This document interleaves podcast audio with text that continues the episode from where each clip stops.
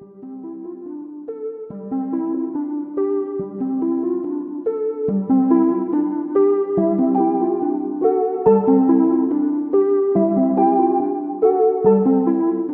¿cómo están? Esto es Terapia de Grupo. Bienvenidos, bienvenidas. Yo soy Rita Rajlewski. Yo soy Julio Vallado y, está con nosotros una invitada de lujo que me voy a, dar el permiso de presentar como se merece. Y ella es Adina Chelminsky. Eh, ella es economista, financiera, asesora, mentora, periodista y conferencista en finanzas personales y emprendimiento. En sus más de 20 años de experiencia ha escrito cinco libros y más de 3.000 artículos sobre finanzas personales y manejo de dinero en diversas publicaciones y habla semanalmente en la radio dando consejos financieros. Emprendedora serial, Adina ha levantado con éxito varios negocios y educado a tres hijos, el negocio más complicado de todos. Su pasión en la vida es mentorear a emprendedores y pintarse el pelo de colores fosforescentes. En sus ratos libres graba el podcast de la burra arisca. Y pueden encontrar a Adina en Twitter y en Instagram como arroba Adina. Adina, y además tengo el privilegio de decir que Adina es mi amiga, que eso es lo más importante de todo, porque es un privilegio tenerte eh, cerca en la vida como acompañante y sobre todo con toda tu sabiduría infinita que ahorita todos los que nos escuchan van a descubrir, Adina. El privilegio es mío y si se meten a mi perfil de LinkedIn, lo que dice hasta arriba es amiga de Rina Rajlewski. Nada más, se los dejo. Métanse al perfil de LinkedIn y averigüen si es cierto o falso. Exacto. Oye, gracias por estar aquí y por haber dicho que sí sin chistar. Y pues qué emoción. Aquí la, dinámica un poco de este podcast es, eh, o de este programa eh, aquí en, Radio 13 Digital, es pues platicar un poco de todo y de nada, pero sobre todo pues sacar a la luz esas cosas que, que de pronto nos dan pena o nos dan miedo y, y decirlas en voz alta se vuelve más reconfortante porque descubrimos que no somos los únicos que, que las estamos viviendo y entonces ese acompañamiento se vuelve mucho más llevadero, por eso se llama terapia de grupo, no porque Julio y yo seamos terapeutas. Dicho eso, lástima. Lástima, ya sé. Porque traigo mi lista de traigo mi lista, me dijeron, "¿Quieres venir a terapia de grupo?" Hice mi lista de, problemas. Sí, a lo mejor aquí los podemos resolver. Los hice por orden alfabético porque soy muy organizada. tengo una mala noticia.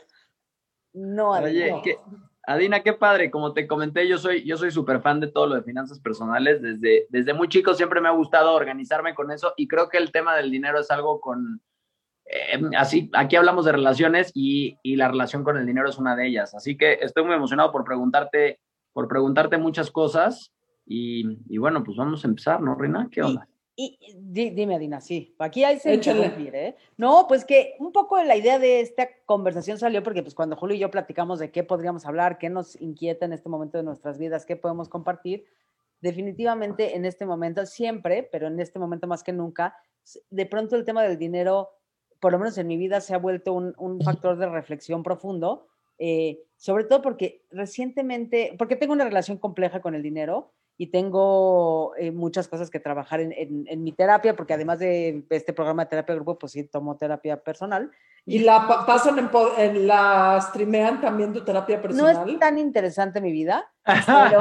sería un exitazo eso, sí. Ahí Seguro sería un hitazo. Sería la rompemos totalmente. Sí, puede ser. Pero sí creo que eh, platicaba un poco con Julio y le decía, tenemos que hablar de temas de dinero. ¿Por qué nos es tan incómodo hablar de nuestras finanzas personales, porque sentimos que es políticamente incorrecto, nadie nos enseña y nadie nos educa. O sea, yo estoy convencida que en la prepa tendría que haber una materia de cómo cobrar, cómo llenar una factura, cómo declarar impuestos, ¿no? Entonces salimos al mundo a hacer unos mensos y ahorita con todos los cambios que están habiendo y con, con el mundo como se está moviendo, siento que se ha vuelto un tema que empieza, si siempre ha sido prioritario, pues ahorita empezamos a hablarlo un poco más, pero no con tanta valentía como mereciéramos. Entonces le dije, yo tengo a quien invitar, Julio. Muy bien, muy bien. No, y me, pero me encanta con lo que empezaste. ¿Por qué nos da como miedo el, el, el, tema del dinero y el hablar del dinero? Empecemos, creo que por ahí es algo, es algo interesante, Adina. ¿Tú qué, qué, qué nos puedes decir sobre esto? ¿Es algo cultural? ¿Es algo... Eh, ¿De dónde viene? El dinero es el último tabú que existe en el siglo XXI porque estamos acostumbrados en la mesa de la comida, en las eh, discusiones con nuestros amigos, en las pláticas padres e hijos, en los temas de pareja, hablar prácticamente de todo. Eh, ustedes no se van a acordar porque yo soy mucho más grande que ustedes, pero en mi época, en la mesa de la casa, no se hablaba de sexualidad responsable. No, o sea, mis papás jamás me mencionaron la palabra marihuana en toda su existencia, hasta ahorita. Eh, jamás me hablaron del uso responsable del alcohol, eh, jamás me hablaron de esos temas. Hoy por hoy, eso ya es impensable, o sea, no hay casa eh, o relaciones de amigos en donde no hablemos de todos estos temas a calzón quitado y si tienes un problema sabes a dónde acudir. Pero pregúntenme hoy por hoy en qué casa de cualquier persona que conocen, hoy por hoy se toca el tema del dinero de una manera abierta. No, no, no hay. No existe. Básicamente no existe. Entonces, ¿de, dónde, ¿de dónde vamos a aprender? Porque lo dices bien tú, Rina. Eh, no nos enseñan en la casa, no nos enseñan en la escuela. Recibimos nuestro primer cheque y empezamos a ganar dinero y básicamente somos unos tarados. digo, no por nuestra culpa, a la hora de a la hora de que tenemos que empezar a tener cierta planeación o noción financiera eh, y cuando tenemos hijos, los que tenemos hijos, a la hora de comunicarnos en temas de dinero con ellos, somos absolutamente y totalmente, explícales física cuántica a tus hijos, sí, pues cómo si nunca he tomado... Pero incluso con nuestras parejas, es decir, los que no tenemos hijos y tenemos pareja Sobre todo con nuestras parejas, sobre todo con nuestras parejas. Y bien lo dijo Julio hace un ratito, no sé si ya estábamos al aire o no, pero dijo, el dinero es algo que permea todas las relaciones que tenemos con nuestra vida. Se les voy a poner muy fácil. La relación más larga que tenemos en nuestra vida es con el dinero. Desde el día que nacemos hasta el día que morimos, eh, el dinero juega un papel en nuestra vida. Los, nuestros padres van a morir, nuestros hermanos o se van a ir o van a morir, la pareja pues no siempre es para siempre. Eh, el dinero va a estar ahí siempre y tenemos una relación extremadamente complicada con él. O sea, hay una relación malsana. Si fuéramos pareja como las parejas de hoy, sería una relación abusiva, tormentosa, de falta de comunicación, eh, telenovelesca y poco productiva. Entonces, eh, pues tenemos que empezar a hacerlo. Ahora, el gran tema es que llevamos oyendo así años, y les voy a decir algo. Eh, sobre el caso particular de México, cuando me preguntabas si es cultural, no sé si es cultural en todos los lugares del mundo, definitivamente es un tema que atañe más a los mexicanos, la falta de cultura financiera. Les voy a poner un ejemplo. En Suiza hay un instituto de negocios que se llama el IMD, el Institute for Management Development, que cada año saca un índice que es el índice de competitividad internacional, que no importa, eh, pero miden a todos los países del mundo en 300 y pico de factores diferentes y hacen un índice.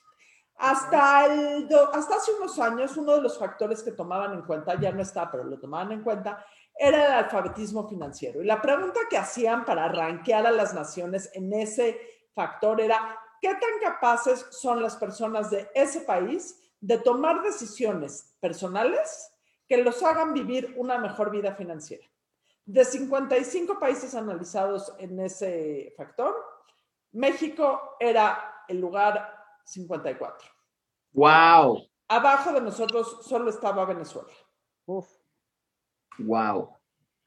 Entonces, es un tema cultural, pero cultural de México. Y no quiero hacer aquí una referencia estadística, porque tampoco es el chiste empezar a hacer matemáticas, de si eso tiene una relación con la riqueza total del país. Pero les puedo jurar que el tener un país con una población financieramente poco alfabeta, por no decir analfabeta, tiene una relación directa con la situación general del país. Porque en el momento que tienes ciudadanos, a lo largo y ancho de la pirámide socioeconómica, no es los ricos y los pobres, no. Al momento que tienes ciudadanos incapaces de tomar decisiones financieras, pues el progreso del país está mermado. Por supuesto. Ahora, pero ¿qué hago yo en el micro? Es decir, porque yo no puedo cambiar el rumbo de la economía en México, pero sí, pues por lo menos el de mis finanzas personales, en, sabiendo que estoy entrando a, o sea, yo cumplo 40 este año, y, pues necesito empezar a voltear a ver por mi futuro, ¿no? Y, empezar eh, y, te voy a decir algo. Suena un poco gacho eh, y no lo toman a mal, pero en tema de alfabetismo financiero creo que voy a citar a un personaje famoso en México hoy. En tema de finanzas personales, la pandemia nos vino como anillo al dedo. Porque el tema que llevábamos pateando y postergando durante años, Empezó el 15 de marzo y todos y cada uno de nosotros nos dimos cuenta que teníamos que haber estado atendiendo mejor nuestra vida financiera. Porque les puedo hacer una pregunta y no me la contesten, pero piénsenla. A todos los que están aquí sentados en el podcast y que nos están oyendo, que nos están viendo. las personas que ustedes conocen que tenían una mejor planeación financiera, ojo, no estoy diciendo más dinero, nada más estoy diciendo mejor planeación financiera, fueron las personas que enfrentaron mejor la pandemia. En el momento que estabas más organizado, en el momento que tenías menos deudas, en el momento que conocías mejor sobre tu vida financiera, eh, en ese momento eh, vivimos mejor la pandemia. Entonces, la pandemia nos trajo a relucir algo que ya sabíamos que teníamos que haber estado haciendo, pero no hicimos. Eh, ¿Sí me entienden? O sea. ¿Pero a qué te refieres? O sea, ahora, yo, yo voy a jugar así a la, a la, ficha de la ignorancia absoluta. Cuando ¿Vamos a seguir siendo amigas después? Espero que no pierdas el respeto que me tienes. Este. o sea, nada más quiero hacer notar una cosa de Rina, pero si un día me invitan a otro podcast, voy a contar una historia de Rina con una palabra que se llama Cusqueña Negra, que es una cerveza en Perú. Hasta ahí me remito. Ese, es todo lo que se va a mencionar. Mientras tanto, retomando, ¿a qué te refieres con planeación financiera? Es decir, ¿cuál es la diferencia? porque hay quien se confunde tener mucha lana con planeación financiera. Mira, a tener control de tu vida financiera a poder hacer lo mejor posible con tu vida financiera. ¿Qué tengo que tomar en cuenta? ¿Qué factores? A saber en dónde estás parado y a, dónde quieres llegar. Te voy a poner un ejemplo que ahorita escribí un libro que se llama Cómo chingados eh, sobrevivir a una pandemia de finanzas personales en tiempos difíciles. Y comparo la vida financiera como una app como Waze o como Uber. Si tú abres eh, Waze o abres cualquier app de movilidad que quieras, que quieras usar, que lo que te permiten estas apps es de una u otra manera llegar de un lugar a otro. Te preguntan dos cosas esas apps. ¿Dónde estás y a dónde quieres llegar? Esa es la planeación financiera. ¿En dónde estás parado hoy? En cuestión de ingresos, en cuestión de gastos, en cuestión de ahorros, en cuestión de inversiones, en cuestión de deudas y en cuestión de mecanismos de protección. ¿Y hacia dónde quieres llegar? en cuestión de las metas que quieras alcanzar en la vida, sean banales, importantes, lo que tú quieras, digas y mandas. Esa es la planeación financiera. dime una cosa. Con, esa planeación, yo, yo, tengo uno. Ahorita que dices todas estas cosas, ¿no? La parte de, de, estar protegido, de inversiones, de todo esto. Y, y porque aquí hablamos de cuestiones muy personales y yo a veces me lo cuestiono. Eh, a mí siempre me han gustado las finanzas, a mí siempre me han gustado las aplicaciones, de, o sea, todo lo que pueda yo invertir, hacer, siempre lo he buscado, y las criptomonedas, eh, invertir en bolsa, emprender diferentes negocios y poner uno y otro y otro, porque siempre he pensado en, en, como si mis finanzas son como una cebolla llena de capas, ¿no? Y para llegar al centro tengo un seguro de MedLife que lo empecé a pagar desde chavito, porque siempre he estado clavado con esto, ¿no? Para que yo asegurar cierta cantidad de dinero cuando yo tuviera 55 años. Y lo pensé desde súper chiquito, ¿eh? Desde los 18 años ya lo sacaba. Y luego dije, tener ciertos negocios que son como el fronting, pero aparte tener algo de inversión, pero tener ahorro, pero siempre, siempre estuve ahí. Y a veces me pregunto, ¿viene desde el miedo o desde dónde viene eso? Porque a veces siento que personalmente el dinero y, quiero quitarme esa creencia, ¿sabes? Porque, eh, y creo que mucha gente estamos ahí. Queremos hacer dinero porque tenemos miedo y desde ese lugar creo que no es el mejor lugar. Y, eso es con muchas personas. Te voy a decir algo que creo que marca aquí la diferencia generacional entre tú y yo. Sí. No importa desde dónde venga, el chiste es que viene y lo estás haciendo. Okay. O sea, yo no me cuestionaría, viene desde el miedo, viene desde eh, los astros, viene desde... Me, vale madres. El, chiste, es que, ah, no, o sea, si lo veo así, digo, que chingón. El chiste es que lo estás haciendo. O sea, yo creo que la diferencia que hay, ¿cuántos años tienes? 33. Ok, yo tengo 15 años más que tú, o sea, somos radicalmente de otra generación. Creo que la gran diferencia, y lo vas a aprender en la vida, aunque no lo creas, es que te vuelves un poco más pragmático con el, con el paso del tiempo. ¿Por qué lo estás haciendo? Me queda claro que tu psicoanalista lo va a querer oír. Eh, que lo estés haciendo es lo que a cualquier asesor financiero le importa. Que lo estés haciendo de una manera inteligente, informada, consistente, con metas. Eh, eso, es lo que, eso es lo que me importa. Y, a ver, ahí te va otra cosa, porque y, va para los que me escuchan. A mí me encanta, o sea, a mí me apasiona el, el, hacer negocios, el generar más ingresos, el saber cuánto, cuántos ingresos pasivos tengo, el saber cuánto tengo en inversiones que me dejen una rentabilidad, en, en me pongo metas, a ver cómo puedo generar más. ¿Te, te puedo hacer una pregunta, Julio? ¿Cuántos de tus amigos hacen lo mismo que tú? Bueno, varios, es que me, me, junto con gente que se dedica a negocios. Pero de, de, los míos nadie, porque... De tu, yo, gente, o sea, de tu gente de tu edad. De gente de mi edad, a ver, de, si tú vas de mi escuela, de mi generación y tal, muchísimos no, todos valieron madres, muchísimos y no lo hicieron. Pero yo me fui buscando esta gente para hacer negocios y crear nuevas cosas. Entonces convertí mi círculo en ser yo el más pequeño de mi círculo financieramente porque siempre pensé que de esa manera yo voy a crecer más. Entonces siempre busco eh, relacionarme con gente de hecho más grande y con más dinero y con más negocios y aprender y generar más. Esa es la realidad. Si pones de mi generación, de mi escuela, de mi edad, la mayoría no. Y la mayoría se quedaron en el camino porque mis intereses eran desde otro lado. Mis intereses siempre han sido el crecimiento, tanto personal sí. y financiero. De hecho, tanto ha sido el financiero que me gusta mucho mezclar la parte como este programa, como cosas más personales, como, como la actuación, como un poco más de arte y todo, porque digo, la vida tampoco se trata solamente de, de, eso, pero me apasiona, o sea, para mí es como, un, es como un hobby, es algo que me encanta, ¿sabes? Y creo que hay mucha gente que nos va a escuchar que no les gusta, o sea, yo veo que para mi mamá el dinero es una madre ahí de la vida que necesita para pagar algo para que le den otra cosa, no tiene cero educación yo, financiera y toda su vida ha tenido un problema con el dinero. No, no, yo soy de ese equipo, eh, ni modo, ¿no? O sea, me pasa que a mí me paraliza, me da ansiedad, me asusta, no le entiendo, no sé por dónde empezar. De hecho, estoy leyendo un libro, el siguiente en la fila es el, el tuyo, Adina, no, no. Más te vale, más te vale, más te vale.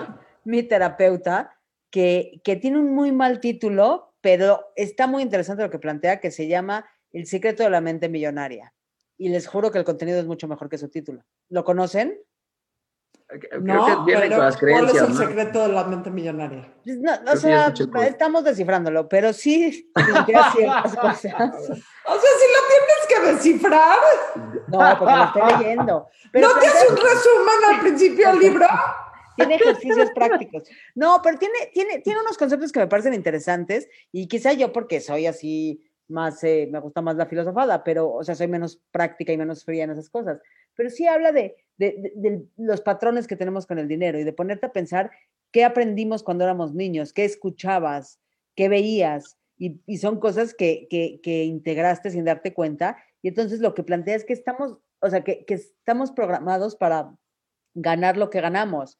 Que si yo estoy programada para ganar 100 pesos y un día gano 10 mil, voy a Vas gastar. a quemar 9,900. Es, me, los, me lo voy a gastar y voy a seguir con 100 pesos. Y entonces habla un poco de, de, todo ese universo que va más allá nada más de la cartera y las cuentas, sino va también de, pues, hay muchas cosas involucradas con, con la relación con el dinero, no nada más el dinero, porque tú lo dices muy prácticamente todo esto de la planeación financiera y como claro, está, ¿no? Claro. Muy obvio y Julio le apasiona, pero yo que me paralizo por completo. Pero, pero, pero quieres de... que te diga algo, y voy a usar la misma palabra que usé con Julio. Creo que es mucho más pragmático que, que dogmático. Okay. O sea, creo que es mucho más de hacer y menos de, perdón, ¿qué, qué gente Está. oye este programa? O sea, ¿pasa por un sensor? No, O sea, ¿censurar? o sea, ir. creo que es más de hacer y menos de chaquetearte. Perdón okay, que te claro.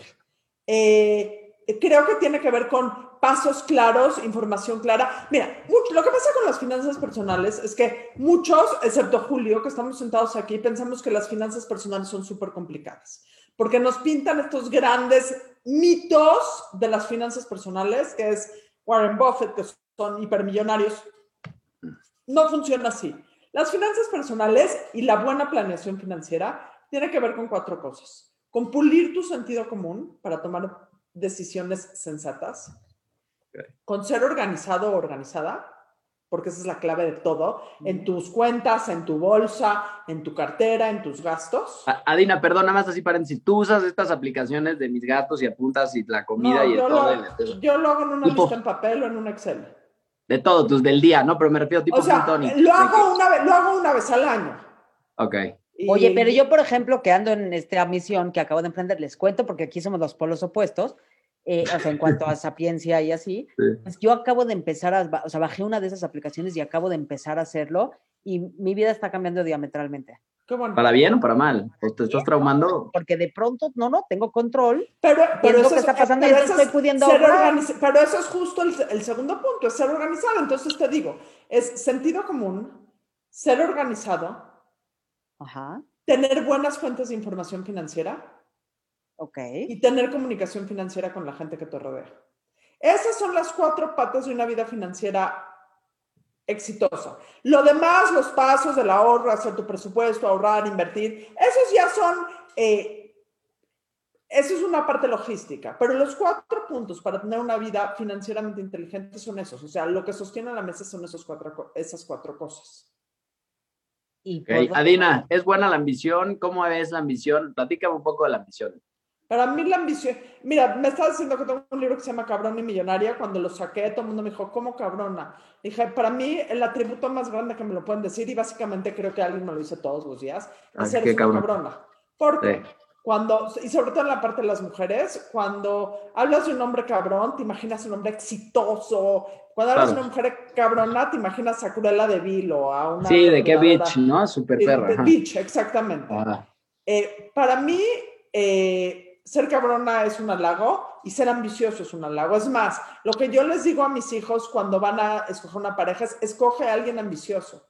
me encanta, me o sea, encanta. me escoge a alguien que tenga hambre en la vida, porque la ambición es tener hambre de éxito. El éxito que quieras. Y que, Claro. que la ambición no tiene necesariamente que traer ceros incluidos.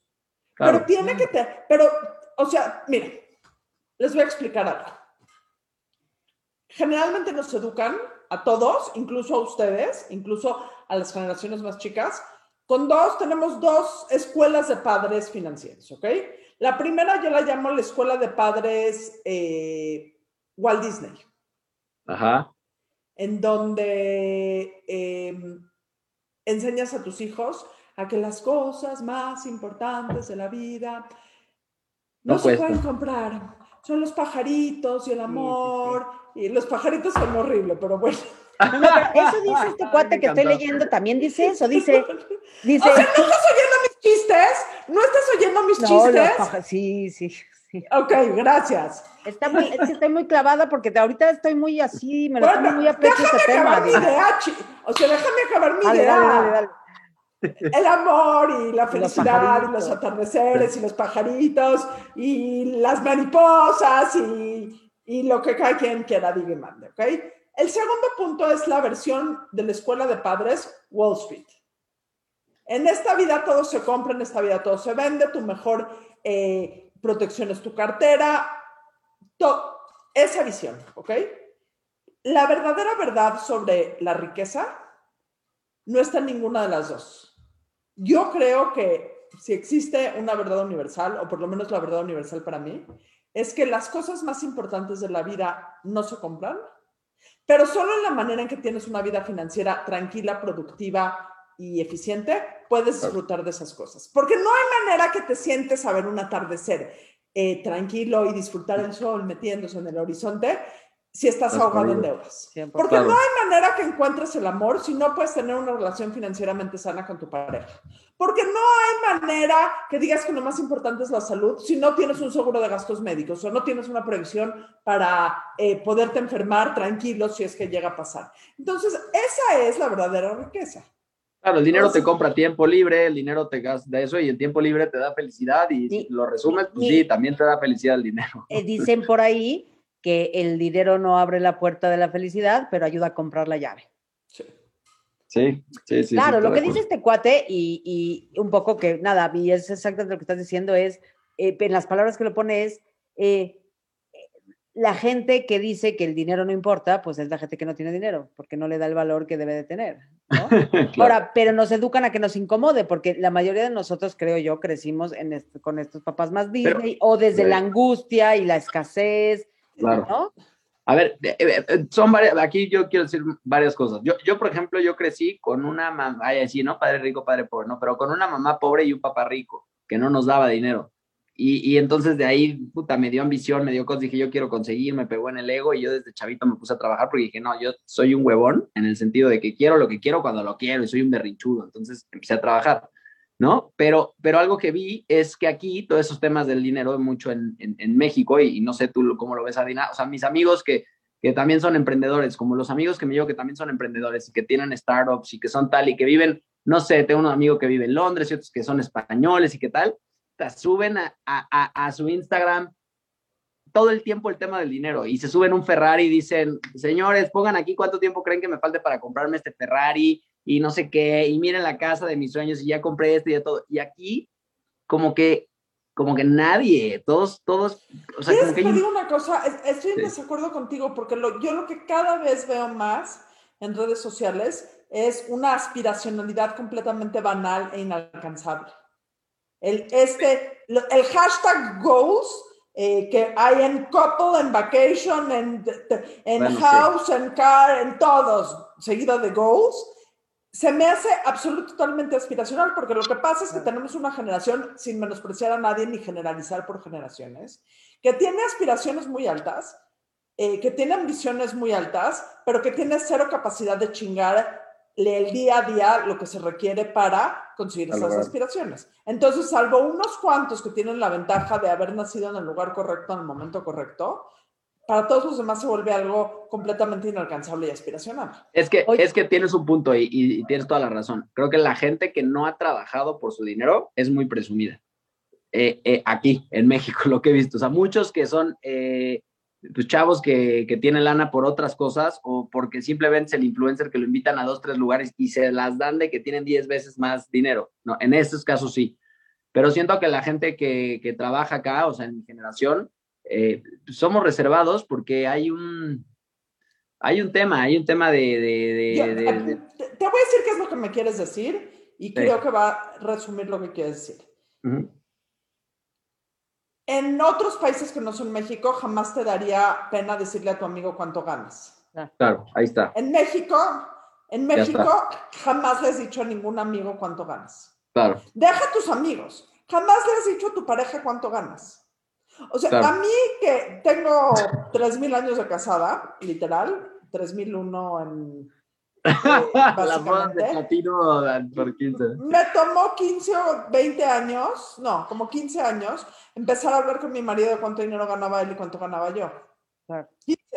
Y mira que no soy reservada para nada. Y mira que eh, me llevo súper, súper, súper bien con él y hablamos muy bien, muy bien de muchos, muchos otros temas. Eh, me tomó como 15 años poder tener esa conversación. Y qué importante. Hoy le pregunto a mis amigas, creo que muy pocas tienen, han tenido esa conversación con sus parejas. Y comparto tres hijos con él.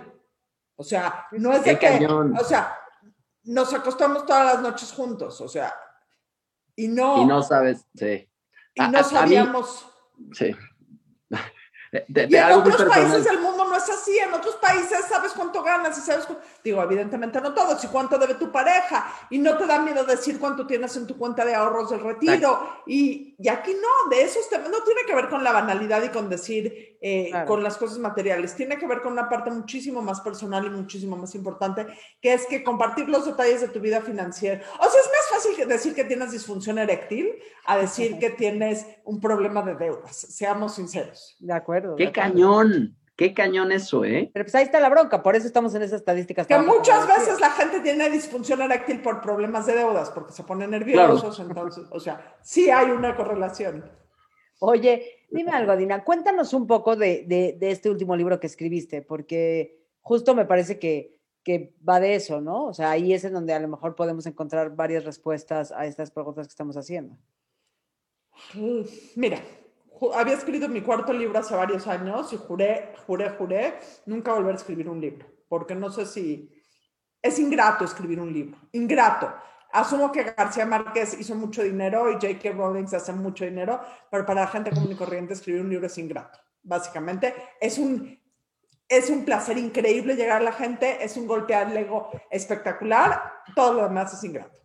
Eh, escribí el cuarto, dije, el último, cuatro libros suficiente, y empezó la pandemia y empezó a haber una necesidad de información financiera. Empecé a, empecé trabajar como nunca en mi vida, dando conferencias, eh, escribiendo artículos, y llegó un momento que dije, lo que tengo que hacer es escribir un libro, porque además para todos aquellos que escriben, sean libros o sean artículos, van a estar de acuerdo conmigo con que sentarte enfrente de un papel en blanco o una computadora y una pantalla en blanco y empezar a escribir es la mejor terapia que existe en el mundo mundial.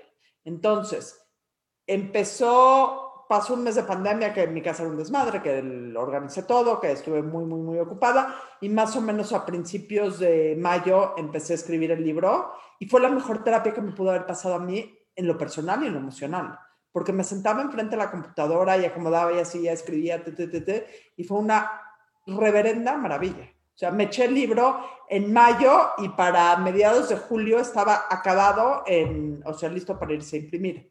Wow.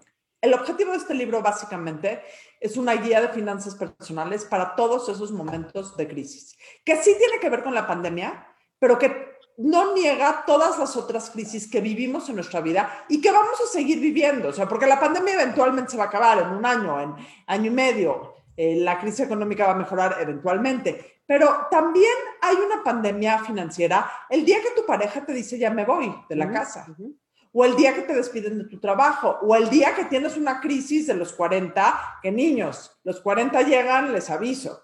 No, no, dímelo a mí. Oye, ¿qué pasa? ¿Qué pasa con esa crisis? Nada más rapidísimo, porque a mí todo se me adelanta, no me vaya a dar de repente. ¿Te quieres comprar el, Porsche que no te compraste y el y soltarte el chongo? No, a mí, acá alguien le da, digo, a mí los coches me valen un sorbete, o sea, me valen madre los coches y todo lo demás, pero existe como este replanteamiento de si estoy haciendo bien lo que tengo que hacer en la vida, que es muy canijo. De una vez te aviso, y que muchas veces lo reflejas en temas de quiero cambiar de trabajo, quiero cambiar de vida, quiero cambiar de esposa, quiero, o sea, también es así. Pero, o sea, todo viene de un replanteamiento, y para replantearte tu vida me da muchísima pena, pero lo primero que necesitas es dinero. O sea, está padrísimo replantearte tu vida, pero lo primero que necesitas es comer. claro. sí, sí, sí. O sea, hay un dicho en todas las religiones que siempre va como no solo de pan vive el hombre, y lo que siempre nos han explicado a cualquier religión, que eso que quería decir que las cosas más importantes de la vida no son materiales, no solo de pan vive el hombre. Y el otro día oí, no me acuerdo quién, a un financiero decir, nene, señores, no solo de pan vive el hombre, dice, de pan vive el hombre, de lo material vive el hombre y la mujer. Que aparte necesitemos otras cosas, de acuerdo. Pero lo primero que necesitamos es el dinero. Y eso te das cuenta cuando llegas a una crisis, cuando te despiden, cuando te enfermas, cuando eh, tienes un rompimiento y que Sobre todo se nos olvida que las crisis justo son crisis porque llegan sin avisar.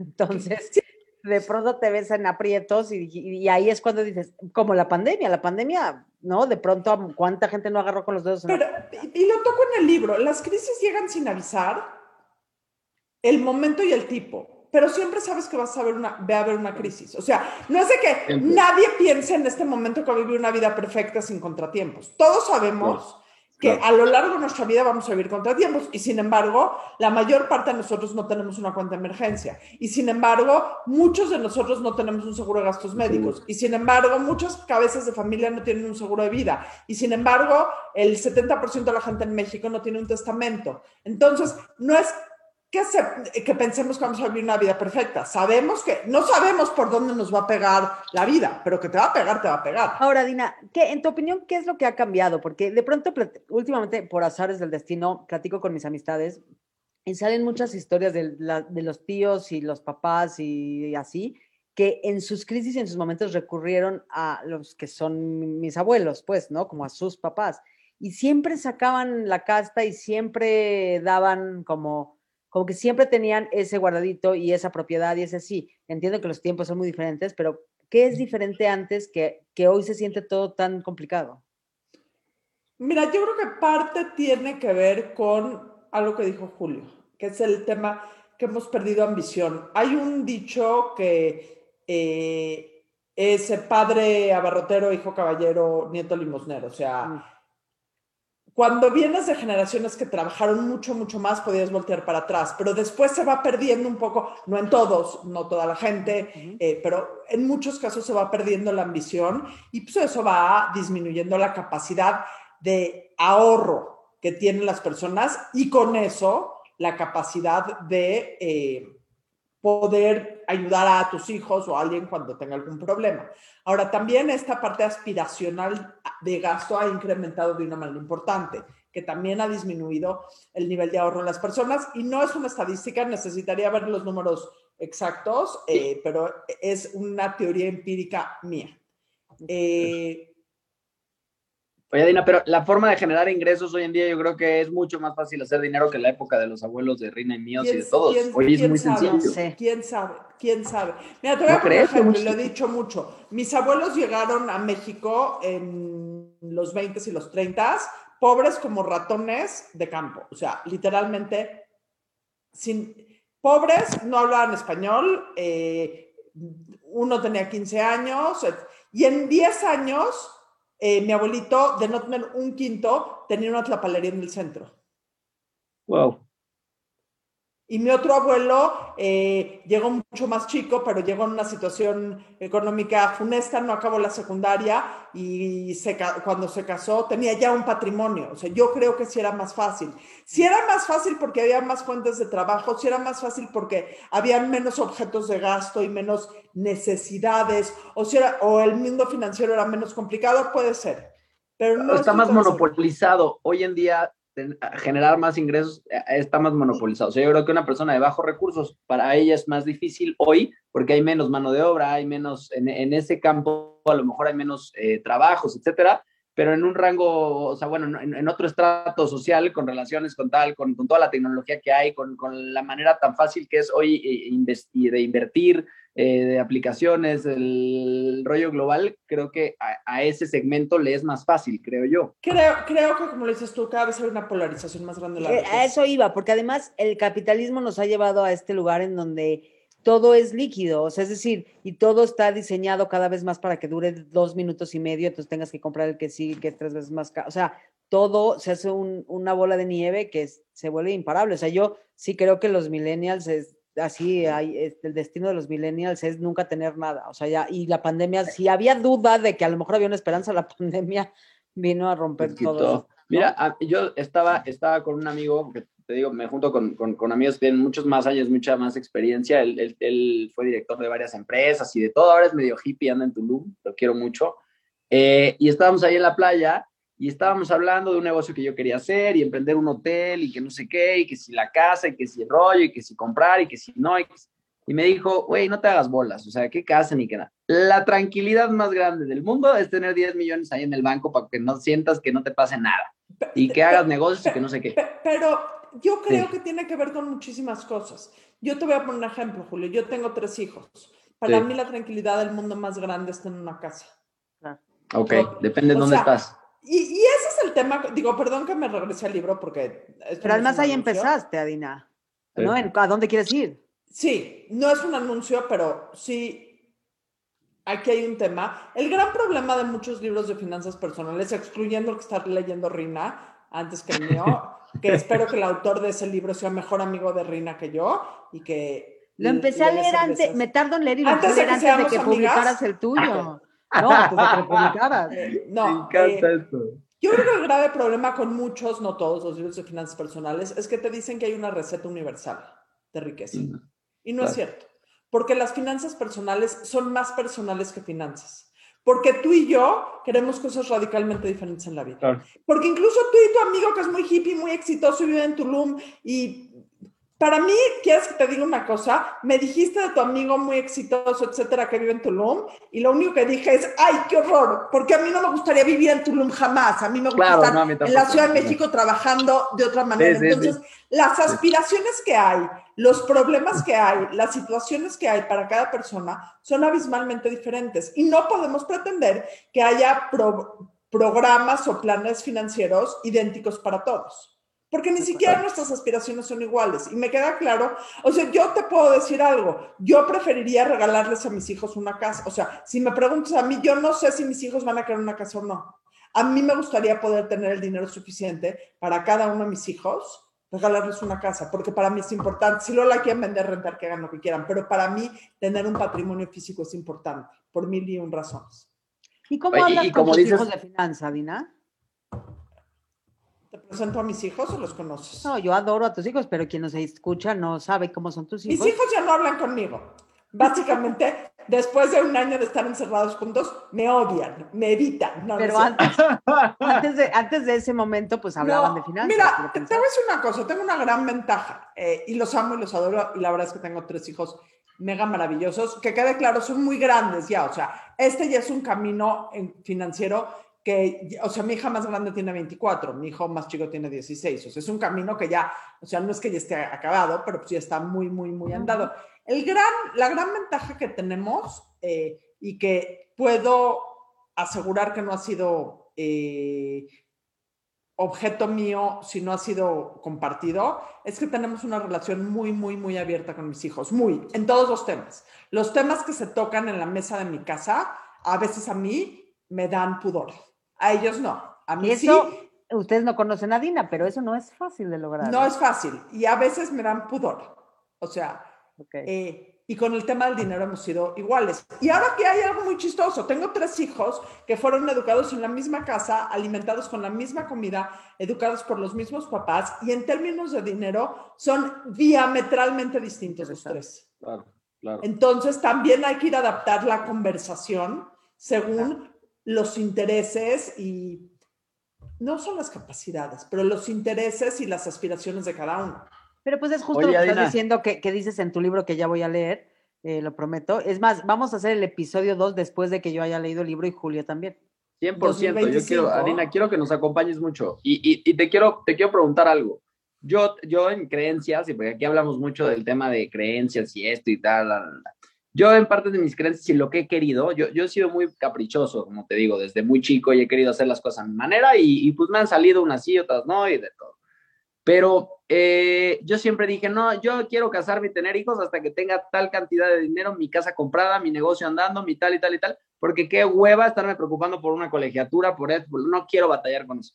Y ya sabes, toda la gente es como, no, pero eso lo construyes con tu La gente de ahora no quiere construir, quiere tener todo para que entonces ya y que sea fácil. Y digo, pues qué chingados, yo quiero que sea fácil, o sea, no me quiero preocupar por, por el biberón o los pañales. Pues eso es algo que, que el te Te voy a dar una muy mala noticia. Dímelo. Siempre te vas a preocupar.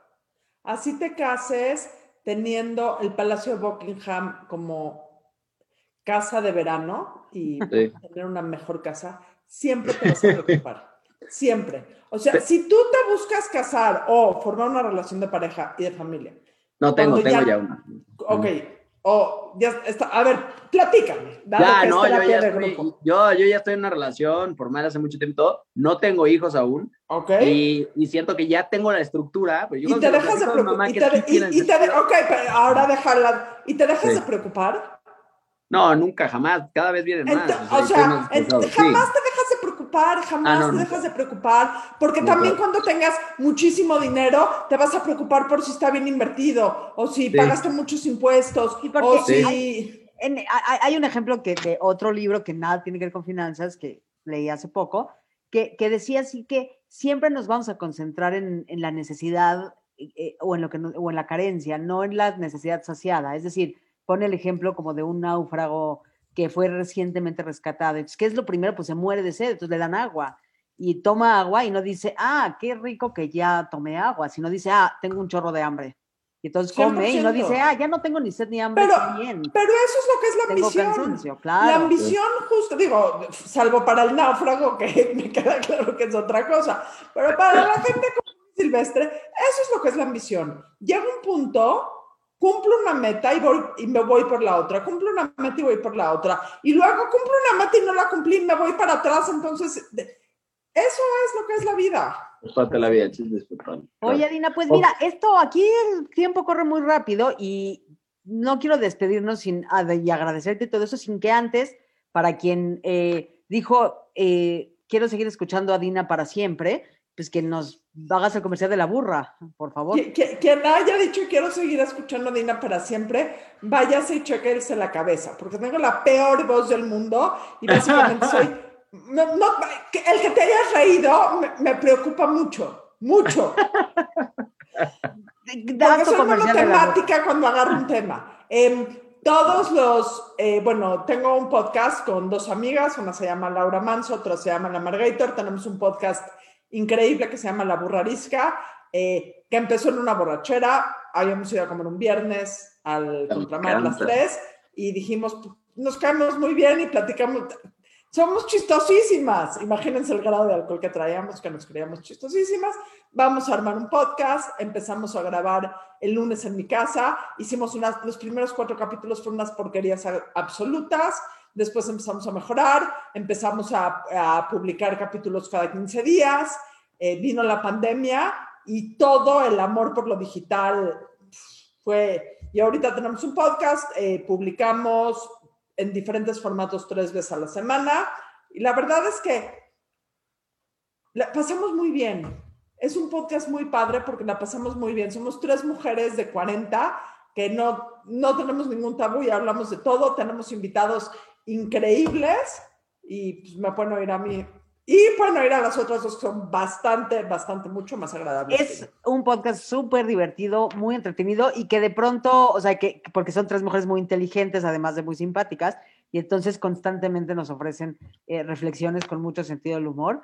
Y, en, y escúchenlas, están en todas las plataformas en donde oigas tu podcast favorito, ahí busca La Burra Arisca y las vas a encontrar. Y en Facebook también, porque luego tienen ciertas dinámicas y así, no se lo pierdan. Y Gracias, Adina. Esta no va a ser la última vez que vas a venir a terapia de grupo, pero pues te agradezco. Cuando leas mi libro, o sea, después de que acabes los libros de tus otros amigos y leas mi libro, nos hablamos. 100%, asumo el reto. Oye, me lo voy a echar yo también me lo voy a echar y también tu, podcast. Me, encantó escucharte. Me imagino que ahí hablas no solo de, temas financieros, de muchas cosas, me queda claro, pero lo voy a escuchar. temas financieros. Cero, de la vida, de la vida. De la vida, de, la pandemia, de, exacto, de, los ídolos, de la edad, de la menopausia. No que sea un tema que te tenga. ¿Y dónde podemos encontrar tu libro? En todos lados, digital, pre, digital, impreso, en todas las librerías. Eh, online, las librerías físicas, eh, en todas las plataformas. Así que no hay pretexto. Y nada, pues eso, o sea, yo, yo me voy muy contenta hoy porque pues siento que el primer paso es empezárselo a cuestionar, ¿no? De si lo estoy haciendo bien o mal o si estoy haciendo algo al respecto. Y, me, reconforta saber que lo estoy haciendo fatal, pero por lo menos ya, ya lo puedo platicar en voz alta y decir que soy una incompetente sin que me dé pena. Entonces te agradezco, Adina, porque me, ya te voy a hablar luego para pedirte más tips, la verdad. Con muchísimo gusto. 100%. Y, y yo también, ojalá que en serio no sea esta la, la única vez que vienes, Adina. Y, y, bueno, ya quedamos que después del libro. A Adina le dije que sí más rápido que a nadie. Pregúntale, ¿cierto o falso? Cierto, porque Adina y yo nos amamos y ya lo establecimos. Que si lo sabe Dios, que lo sepa el mundo. Que lo sepa el mundo. Eh, amistades como estas son muy difíciles de encontrar. Eh, pero bueno, gracias a Radio 13 Digital por este espacio. Nos pueden encontrar en, en todas las plataformas y pues nos vemos pronto en terapia de grupo y pues nos escuchamos pronto. Muchas gracias, gracias Adina. Gracias a todos por escucharnos. Que, que, que, de esto sirva algo para sus finanzas y para también eh, como siempre dices, Rina, que, me encantó que te, que te, expones aquí, dices los problemas que tú tienes con, con, la relación con el dinero, yo lo veo de otro lado. Creo que todos se van a identificar desde un lugar, creo que sirvió mucho que vinieras a escucharte, Adina, así que muchas gracias y nos vemos muy pronto.